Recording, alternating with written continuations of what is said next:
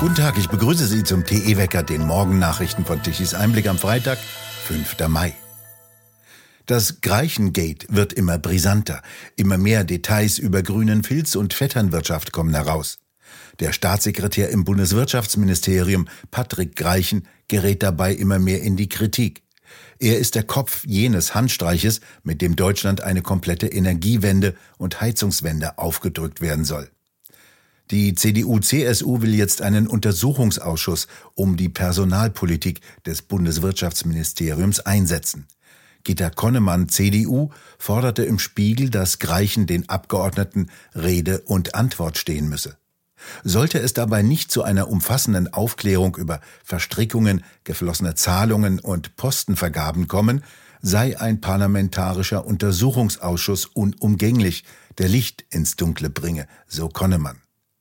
Alle strittigen Gesetzentwürfe der vergangenen Monate, vom Energieeffizienzgesetz bis hin zum Gebäudeenergiegesetz, würden seine Handschrift tragen. Parlament und Land hätten jedoch Anspruch auf Transparenz, wenn es um ein so zentrales Amt innerhalb der Bundesregierung gehe.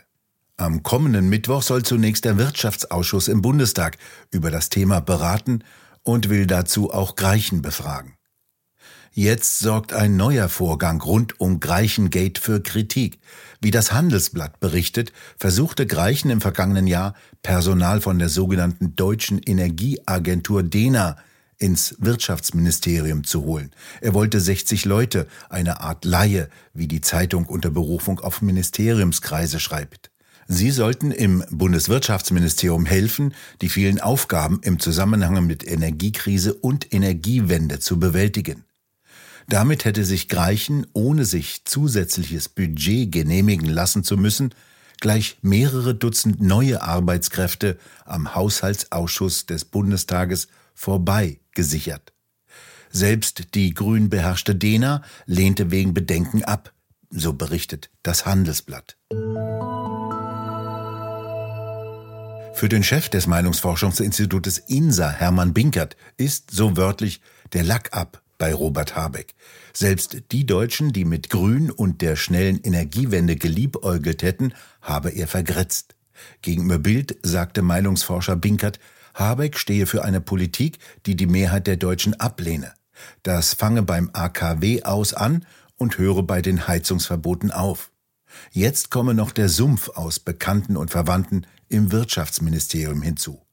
Obwohl die übergroße Mehrheit der Deutschen für den Klimaschutz und für die Abkehr von fossilen Energieträgern sei, habe er es geschafft, selbst die zu verärgern. INSA-Chef Binkert, Habeck habe die Opferbereitschaft der Deutschen überschätzt. Die Grünen erscheinen wieder als die alte Verzichts- und Verbotspartei. Habeck sei Kopf der Krise, der sich um einen Familienclan seiner Staatssekretäre Greichen und Kellner mitregieren lasse und sich dann auch noch selbst von seinem kleinen Bruder Hinrich als Oberöko auszeichnen lasse. Habecks Politik lasse die Wiederaufstiegschancen der Grünen erodieren, stellte INSA-Chef Binkert fest. Einen heftigen Rückschlag erlitten die deutschen Exporte. Im März brachen die Ausfuhren aus Deutschland um 5,2 Prozent im Vergleich zum Vormonat auf 129,7 Milliarden Euro ein. Dies teilte das Statistische Bundesamt am Donnerstag mit. Im Januar gab es noch ein Plus von 2,7 Prozent, im Februar sogar von 4,0 Prozent. Ökonomen hatten zwar ein Minus erwartet, allerdings nur von 2,4 Prozent. Als Grund wird die schwächere Nachfrage aus den wichtigsten Märkten EU, USA und China angegeben. Rückgänge gab es im Vormonat im Geschäft unter anderem mit den Staaten der Europäischen Union mit minus 6,2 Prozent. Besonders deutlich war das Exportminus auf den beiden wichtigsten Einzelmärkten, den USA mit minus 10,9 Prozent und China mit minus 9,3 Prozent. Die Importe sanken sogar um 6,4 Prozent auf 113 Milliarden Euro. Die Aussichten sind nach Einschätzung der deutschen Industrie- und Handelskammer gedämpft. Die Zahlen zeigten einmal mehr, dass der globale Konjunkturmotor stottere und die deutsche Volkswirtschaft dadurch ins Straucheln gerate, sagte Thomas Gitzel, Chefvolkswirt der VP Bank. Deutschlands größter Immobilienkonzern Vonovia kann viele Wärmepumpen nicht in Betrieb nehmen, weil kein Strom vorhanden ist. Die sind bereits installiert, können jedoch nicht angeschlossen werden. Der Vorstandschef von Vonovia, Rolf Buch, sagte am Donnerstag, dass nicht genügend Strom zur Verfügung stehe. Vonovia hatte im Januar vergangenen Jahres ein Wärmepumpen-Sonderprogramm aufgelegt. Dies sieht die Installation von 6000 Wärmepumpen innerhalb von fünf Jahren vor. In einem ersten Schritt wurden im September insgesamt 115 Wärmepumpen eingebaut für 108 Gebäude mit 671 Wohnungen. In den meisten Fällen will Vonovia dabei auch selbst erzeugten Strom aus Photovoltaikanlagen nutzen.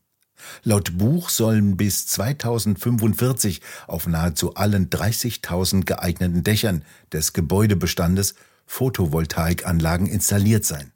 Und als Zwischenziel bis 2030 will der Immobilienriese 17.000 Dächer mit Photovoltaikanlagen versehen. Die sollen dann auch die Wärmepumpen mit Strom versorgen.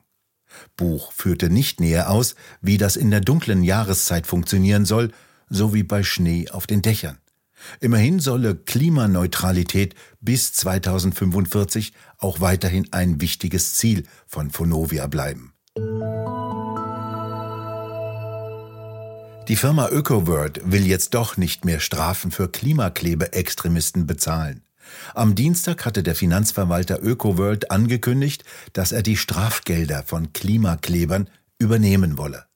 Nach heftiger Kritik zieht sich Unternehmensgründer Alfred Plato jetzt zurück. Dabei wurden auch Fragen nach der Strafbarkeit der Klimakleberhilfszahlung laut. Der Bundesvorsitzende der deutschen Polizeigewerkschaft Rainer Wendt kritisierte gegenüber Bild den Plan der Ökofirma, wenn ein Finanzdienstleister seine wirtschaftlichen Möglichkeiten dazu einsetze, solche Straftaten zu fördern und dazu anzustiften, werfe dies Fragen auf. Sollten beispielsweise Geldstrafen durch ÖkoWord ersetzt werden, sollten die Staatsanwaltschaften Beihilfe und Anstiftung zu Straftaten prüfen. In einer Pressemitteilung gab Plato jetzt bekannt, mit Kritik habe er gerechnet, allerdings nicht in diesem emotionalen Ausmaß. Er, Plato, will jetzt nur noch privat 20.000 Euro in einen Umweltfonds überweisen, um die Proteste zu unterstützen. Ein herber Schlag für die Klimakleber. Die schrieben am Mittwoch noch auf ihren Twitter-Account, durch diese Zusage falle eine wichtige Hürde, um sich zukünftig an Protesten zu beteiligen. Plato betreibt einen der größten Anbieter von Geldanlagen mit grünem Image in Deutschland. Sein Fonds verwaltet nach eigenen Angaben im ersten Quartal 2023 gut 3,2 Milliarden Euro, Laut Geschäftsbericht erlöste er im Jahr 2021 einen Konzernüberschuss von 56,8 Millionen Euro. Aus Sicht von Plato handelt es sich bei der finanziellen Unterstützung der letzten Generation um eine kühle Investition, schreibt Alexander Wendt bei Tichys Einblick.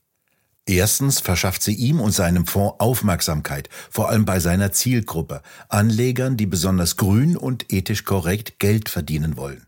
Zweitens fördert der Millionär damit ein gesellschaftliches Klima, das seinen Geschäften nutzt. Von der staatlich mehr oder weniger erzwungenen Umstellung des Fahrzeugbaus auf Elektroantrieb bis hin zum mit Subventionen massiv forcierten Solar- und Windkraftausbau. So sorgte Wirtschaftsminister Habeck öffentlich fast unbemerkt beispielsweise dafür, dass die Maximalvergütungen bei Ausschreibungen zur Wind- und Solarkraft um 25 Prozent angehoben wurden.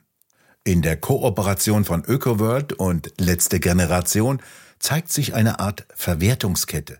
Der Eigentümer des milliardenschweren Fonds zahlt an eine Organisation, die auch mit strafbaren Mitteln Druck auf Politiker erzeugt. Die Politik wiederum entscheidet so, dass es der Anlagestrategie des Finanzunternehmens nutzt. Plato und sein Fonds gehören zu einem weit gespannten und bisher noch weitgehend unbekannten, engmaschigen Netzwerk, das den Gesellschaftsumbau vorantreibt und gleichzeitig davon profitiert, so Alexander Wendt bei Tichys Einblick. Der Mann, der in einer evangelischen Grundschule in Berlin-Neukölln zwei kleine Mädchen niedergestochen und schwer verletzt hat, hatte früher schon gefährliche Körperverletzungen begangen. Laut Staatsanwaltschaft ist er mehrfach Polizei bekannt. Schon 2009 wurde er verdächtigt, eine Messerattacke auf eine junge Frau verübt zu haben. Der mutmaßliche Täter soll aus einer strenggläubigen türkischen Familie kommen, heißt es in Medienberichten. Zum Gesundheitszustand der beiden Kinder hieß es, sie seien stabil, wobei bei einem Mädchen die Lebensgefahr andauere. Es wurde durch einen Messerstich in den Hals lebensgefährlich verletzt. 30 Kinder sollen die Tat beobachtet haben, darunter auch die Schwester eines der Mädchen. Bundesgesundheitsminister Karl Lauterbach, SPD, beklagt eine sinkende Bereitschaft in der Bevölkerung, Wissenschaft und Behörden ernst zu nehmen. Wissenschaft werde zunehmend als Waffe der Politik gesehen, sagte er gegenüber Zeit Online. Dies sei eine Katastrophe. Ihn sorge, so Lauterbach, die gesunkene Bereitschaft in der Bevölkerung, Wissenschaft und Behörden in der Gefahrenanalyse zu glauben. Wissenschaft werde zunehmend als Waffe der Politik gesehen. Jede Aussage werde auf vermeintliche Hintergedanken oder Verschwörungen abgeklopft. Dies vergifte den gesellschaftlichen Diskurs, so der derzeitige Gesundheitsminister Karl Lauterbach. Deutschland liegt zwischen einem Hochdruckgebiet über dem Baltikum und einem Tief über dem Atlantik. Das schickt aus dem Westen warme und feuchte Luftmassen, die heute das Wetter vor allem im Westen und Südwesten wieder regnerischer gestalten. Die ersten Gewitter können tagsüber aufziehen und vor allem ab dem Nachmittag sind lokale Starkregen möglich. Diese Regengebiete konzentrieren sich auf den Nordwesten und Baden-Württemberg und Bayern. Im Nordosten und Osten bleibt es dank des Hochs weiterhin trocken aber auch kühler als im Westen. Die Temperaturen bewegen sich im Westen um die 20 Grad, im Osten um die 15 Grad. Der April war recht kühl. Die Wettermodelle deuten in den nächsten Tagen auch keine deutliche Erwärmung an. Es bleibt in der kommenden Woche eher nass und kühl. Und nun zum Energiewendewetterbericht von Tichys Einblick. Deutschland benötigte gestern Mittag um 12 Uhr 70 Gigawatt an elektrischer Leistung. Die konventionellen Kraftwerke liefen teuer, gewissermaßen fast im Leerlauf und sorgten um 12 Uhr für lediglich 16,4 Gigawatt elektrische Leistung. Den Vorrang haben Wind und Sonne, wenn die liefern. Von den Photovoltaikanlagen kamen 41 Gigawatt. Dabei sind bereits so viele Anlagen auf Felder und Dächer gebaut, dass sie knapp 70 Gigawatt erzeugen könnten, um die Mittagszeit, wenn die Sonne scheint und keine Wolken den Himmel abdecken und auch nicht im dunklen Herbst und Winter. Von den fast 30.000 Windrädern kamen gestern lediglich 3,5 Gigawatt an elektrischer Leistung. Doch die sollen bekanntlich für den künftigen Strom in Deutschland sorgen. Da müssen Habeck, Greichen und die anderen Energiewender noch ziemlich viele Voodoo-Tänzer aufführen, dass auch der Wind kräftig weht. Wir bedanken uns fürs Zuhören. Schön wäre es, wenn Sie uns weiterempfehlen. Weitere aktuelle Nachrichten lesen Sie regelmäßig auf der Webseite tichiseinblick.de und wir hören uns morgen wieder, wenn Sie mögen.